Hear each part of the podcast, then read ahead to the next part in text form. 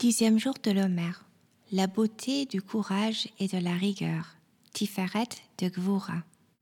Le mot Tiferet illustre les concepts de beauté, de splendeur, d'harmonie et de compassion. Aujourd'hui, nous allons regarder l'aspect de la beauté, de la rigueur, de la puissance et du courage, qui nous invite à admirer les gens qui exemplifient ces attributs de Dieu dans leur vie. Ce sont des héros et des héroïnes. Nous ne les connaissons peut-être pas personnellement, mais nous avons lu des livres, des articles ou vu un film à leur sujet. Ils incarnent souvent des valeurs que nous admirons. Quels sont nos héros? Chaque culture honore des personnes hors du commun. Dans certaines cultures dites euh, plus superficielles, les héros sont des individus beaux, riches et forts physiquement. Dans d'autres, elles sont dotées de beaux caractères, de spiritualité et de valeurs honorables. Exemplaires, elles sont prêtes à se sacrifier pour leurs idéaux ou à s'engager courageusement pour de nobles causes. Leur héroïsme est remarquable et permet un monde meilleur. Leur courage extraordinaire exprime cette beauté de la rigueur, cette puissance d'être. La Bible dévoile tout en lot d'héros et d'héroïnes, des hommes et des femmes justes et droits.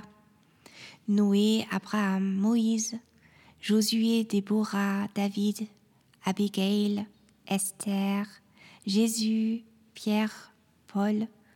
Aucun de ces personnages n'est effacé ou faible. Ils débordent tous et toutes d'un puissant courage et de compassion. Lorsque nous méditons sur ces héros et ces héroïnes, l'Esprit peut nous inspirer et nous fortifier dans notre vocation. Même s'il est inutile d'essayer de les imiter, dû à nos dons, nos missions de vie et nos caractères individuels, nous pouvons être inspirés par leur parcours de vie. Ils peuvent nous encourager à repousser nos limites en nous rappelant combien le courage humain est beau lorsqu'il est orienté vers ce qui est bon et juste aux yeux de l'Éternel. Notre courage et détermination à accomplir notre mission de vie sur Terre peuvent être renouvelés. Ce que nous croyons impossible peut le devenir. Question à méditer. Est-ce que j'utilise mon courage et ma rigueur comme les héros et héroïnes de la Bible avec compassion envers autrui, à la maison, au travail et à l'église?